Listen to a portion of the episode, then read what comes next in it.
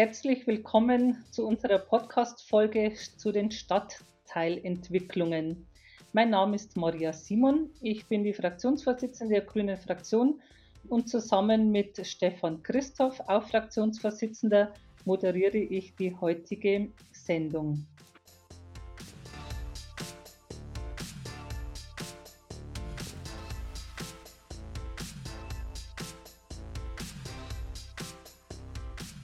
Ja, hallo zusammen auch von mir. Für unsere heutige Folge zum Thema Stadtteilentwicklung haben wir uns zwei Gäste eingeladen.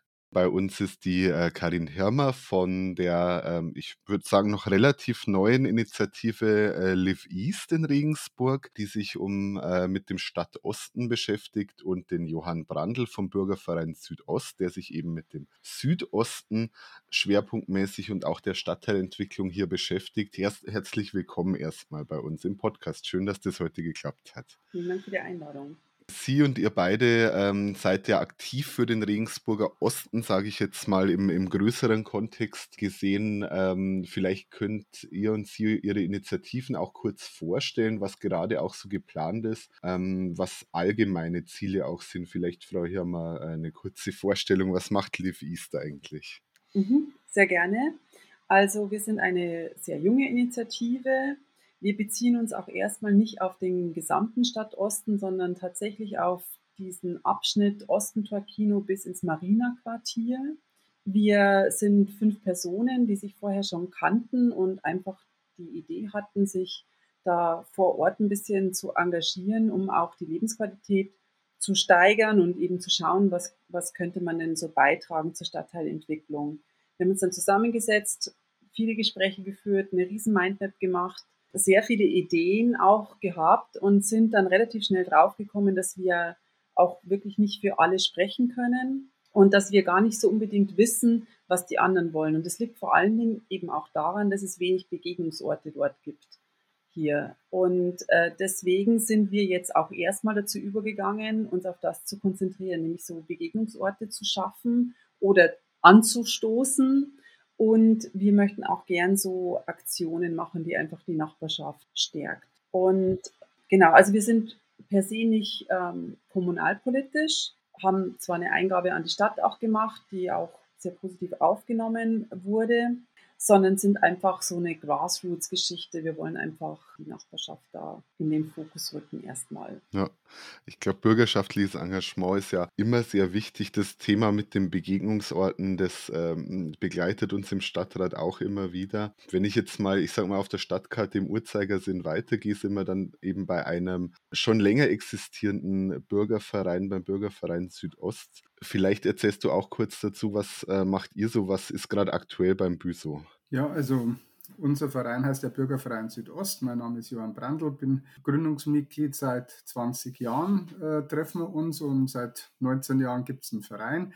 Damals haben wir uns Arbeitskreis Südost-Kasernen genannt, weil eben damals die Kasernenschließungen beschlossen worden oder begonnen haben. Und das war eigentlich so der Nukleus unserer Vereinsgründung, dass wir gesagt haben, die Kasernen müssen so schnell wie möglich wieder genutzt werden als für Wohn- und äh, Erholungszwecke. Das ist eine ganze Zeit lang ziemlich äh, stiefmütterlich behandelt worden und jetzt ist es ja ziemlich im Schwung und mittlerweile sind wir ja schon fast im letzten Abschnitt der Zwischennutzung und Nutzung von diesen Kasernen. Da haben wir uns in diesen 20 Jahren mit allen möglichen Dingen engagiert für den großen Stadtteil mit circa 25.000 Einwohnern, wo eben früher sehr viel soziale Infrastruktur gefehlt hat, sehr schlechte Wohnverhältnisse und Quartiere vorhanden waren und dazwischen eben diese Kasernen. Da hat sich Gott sei Dank in den letzten 20 Jahren einiges geändert. Nichtsdestotrotz ist immer noch was zu tun. Das war jetzt gerade im letzten Herbst wieder so diese, äh, dieses Bemühen mit dem mit einer Petition um den Erhalt dieses äh,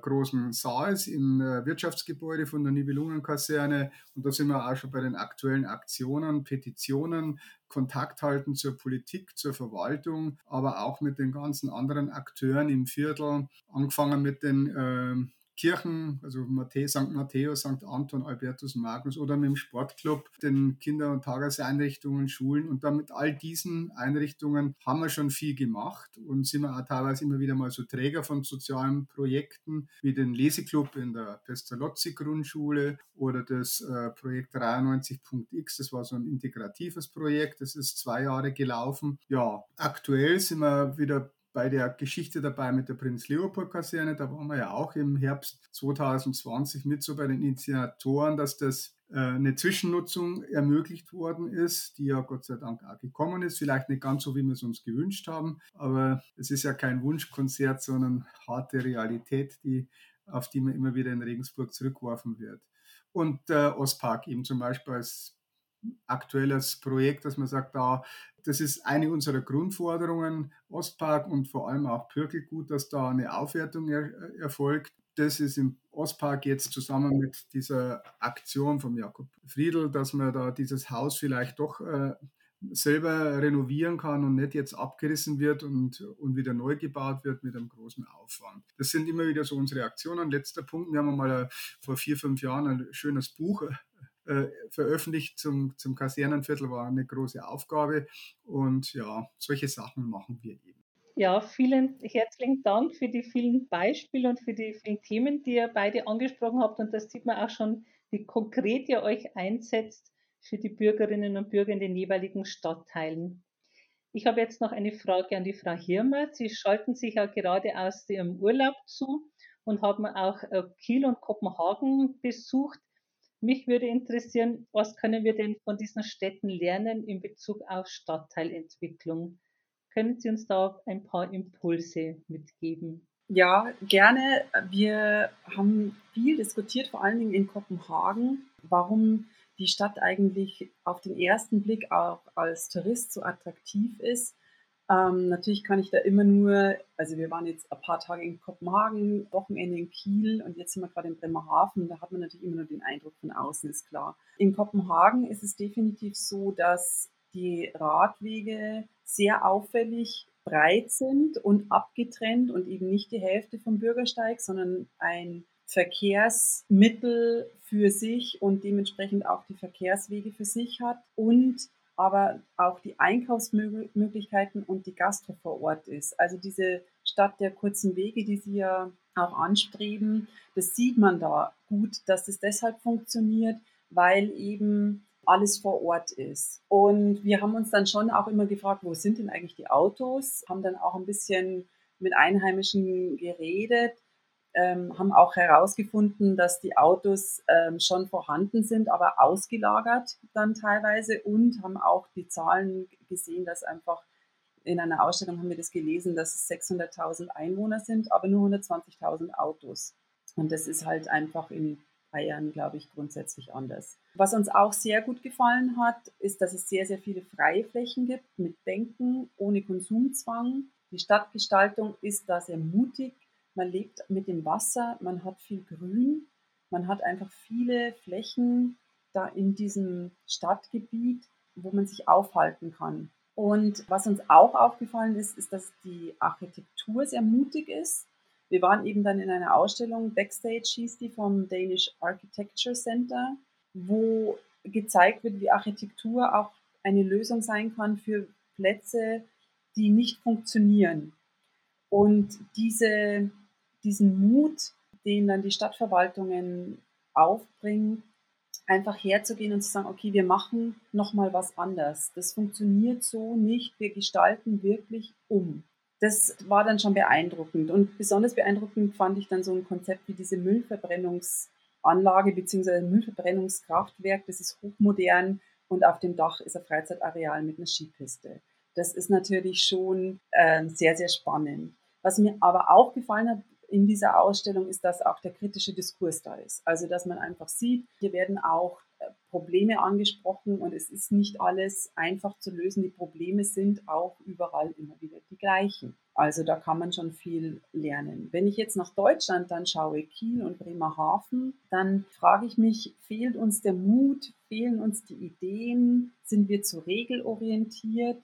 Vieles da funktioniert einfach nicht gut es ist nicht so zugänglich, es ist, äh, Kiel ist sehr grün, das hat uns schon gefallen, aber irgendwie so der, der rechte Funke wollte da jetzt nicht so überspringen. Und ich frage mich, ob in dieser Kommunalpolitik oder überhaupt in der Politik bei uns einfach sehr, sehr viele verbale Aufgeschlossenheit besteht, aber dann Verhaltensstarre.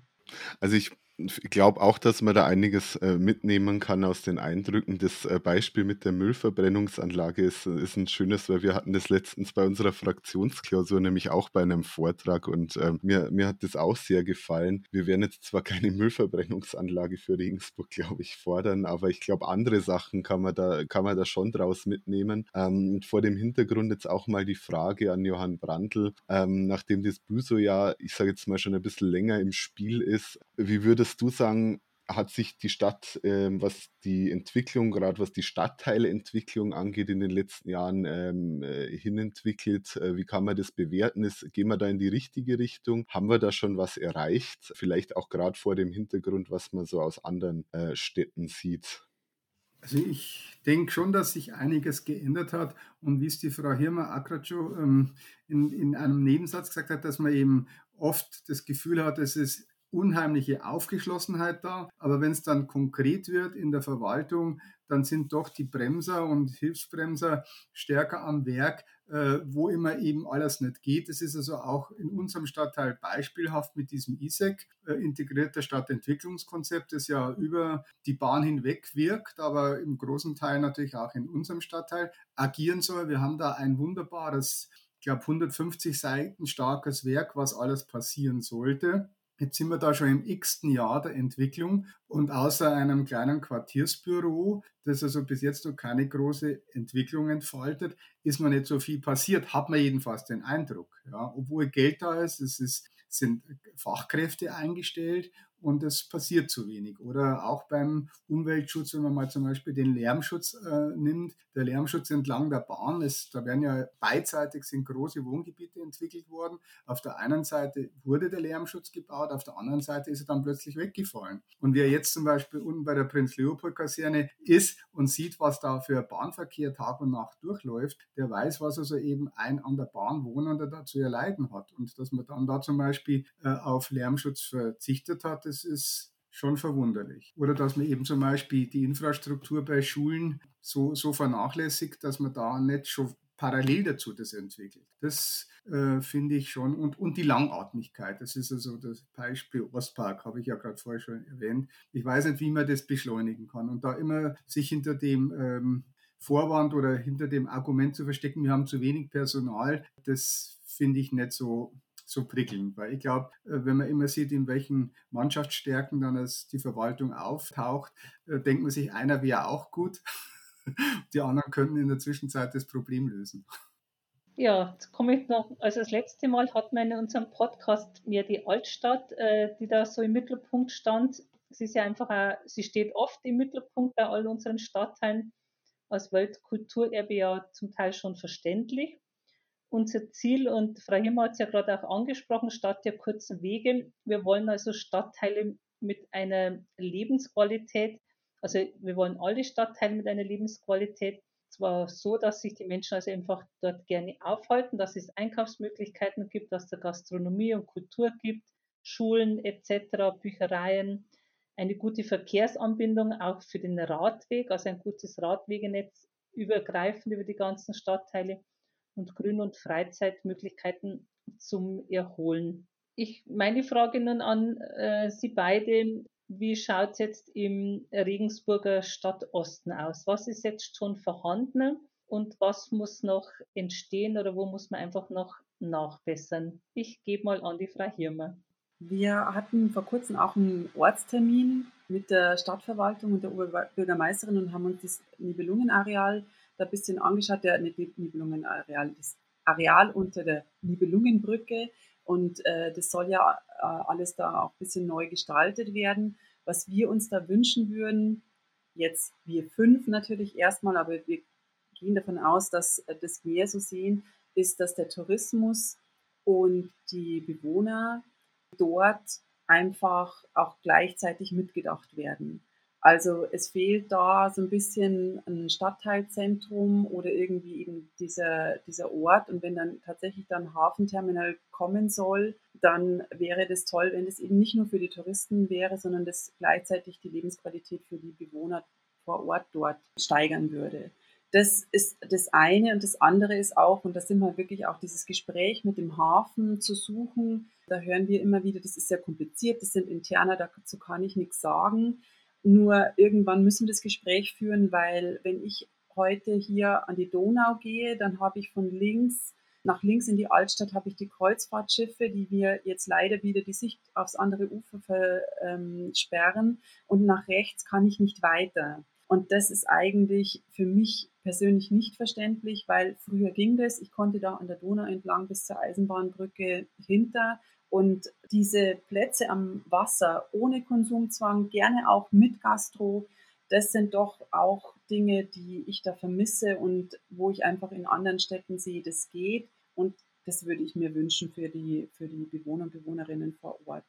Und der andere Punkt ist dieses kulturelle, das Kulturzentrum. Das würde ich mich jetzt auch gerne dem Herrn Brandl anschließen, weil wir auf der einen Seite, wir haben auf der einen Seite eben sehr langfristige Planung, zum Beispiel mit dem Stadtlagerhaus, das ja umgebaut werden soll. Wir kommen aber nicht in eine kurzfristige Nutzung und wenn, dann ist sie nur vorübergehend, wie eben die Prinz Leo Kaserne. Und wenn ich mir dann eben die Zuckerfabrik anschaue, wo das nix, irgendwie nichts geworden ist, und das Marina Forum, das jetzt leider einfach nicht für die Bewohner und Bewohnerinnen vor Ort ist, sondern ein bisschen undurchschaubar, was da dann eigentlich stattfindet. Sehr viele Veranstaltungen von außen offensichtlich. Dann ist das was, was mir fehlt.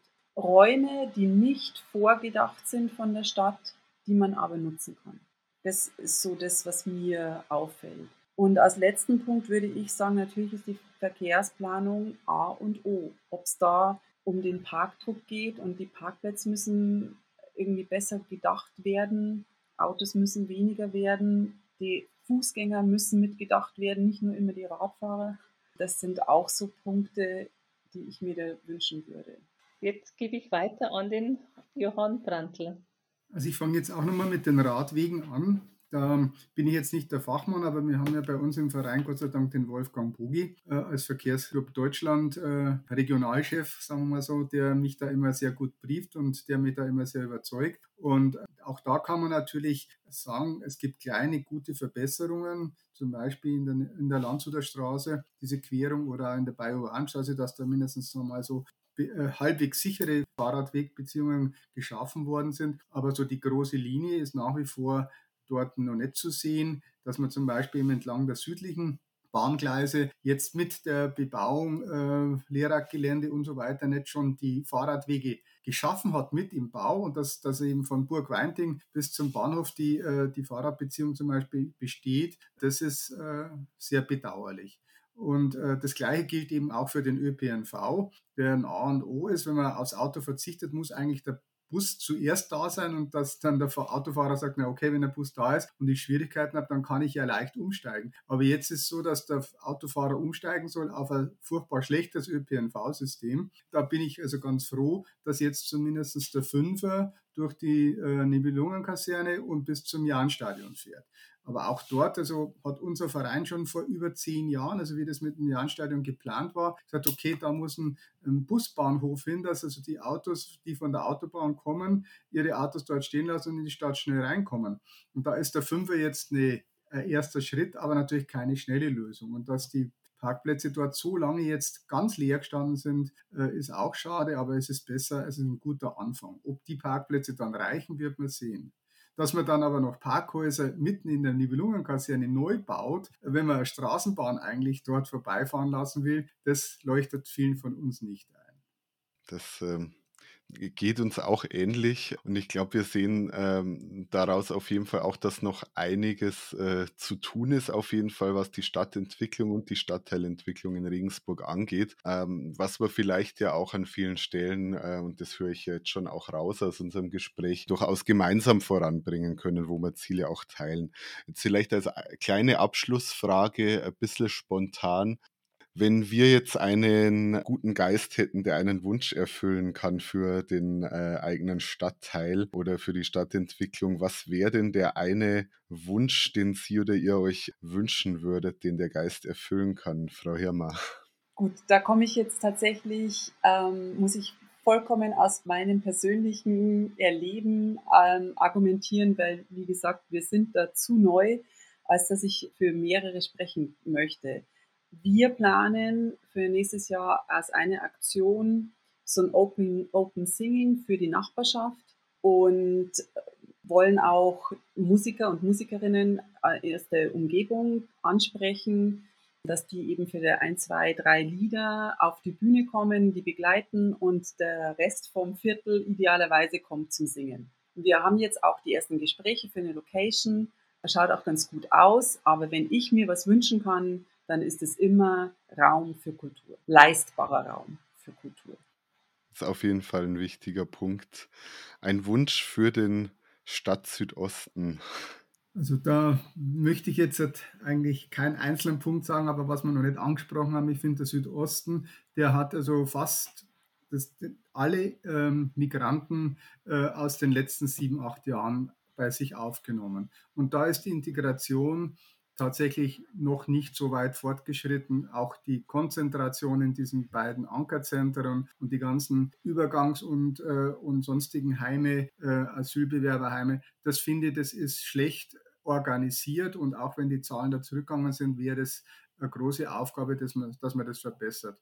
Ein zweiter Punkt ist, dass man die Schulen, die also in unserem Stadtteil, also gerade die zwei Pestalozzi-Schulen, hoffnungslos überlastet sind, die müssten schnellstmöglich aufgewertet sein und sicher Park- und Sportmöglichkeiten, allen voran natürlich auch, dass wir das Hallenbad kriegen, weil wenn wir das kleine Hallenbad jetzt auch noch zumachen müssen, dann haben wir keinen Fortschritt oder Verbesserung, sondern einen Rückschritt. Und da ist ein neues Hallenbad ja nur ein, der Status quo und keine Verbesserung. Wenn ich das, die drei Punkte mal beispielhaft nennen darf sind auf jeden Fall, glaube ich, auch Projekte, die wir unterschreiben können. Die Ankerzentren halten wir auch für sehr schwierige Einrichtungen und das Hallenbad, also das muss realisiert werden, weil das ist, glaube ich, ein ganz wichtiges Infrastrukturprojekt, auch einfach für, für den Südosten. Da darf man vielleicht halt einfach, muss man vielleicht wirklich jetzt nochmal neu denken und nicht den teuersten Entwurf, für den man sich damals entschieden hat, wo man nur glaubt hat, man schwimmt in Geld, sondern halt einfach einen funktionalen Bau hinstellen, wo man auch schwimmen kann und schwimmen lernen kann. Ja, vielen, vielen herzlichen Dank für die Einblicke, für die Beiträge, für Ihre Ideen und auch eben für, für Ihren Einsatz in den jeweiligen Stadtteilen. Unsere Sommerpause im Stadtrat ist jetzt fast vorbei. Mitte September geht es dann wieder los mit den Ausschüssen. Und wir freuen uns, wenn Sie, wenn ihr auch dann wieder die grüne Welle einschaltet ab September, genauer gesagt ab dem 15. September veröffentlichen wir dann wieder die neuen Folgen. Und zwar zukünftig jetzt dann immer mittwochs anstatt äh, montags wie bisher. Ich sage nochmal herzlichen Dank an unsere beiden Gesprächspartner, Partnerinnen und ich wünsche allen schöne Sommertage und tschüss. Ciao, bis zum nächsten Mal. Vielen Dank nochmal für die Einladung. Schließe ich mich gerne an.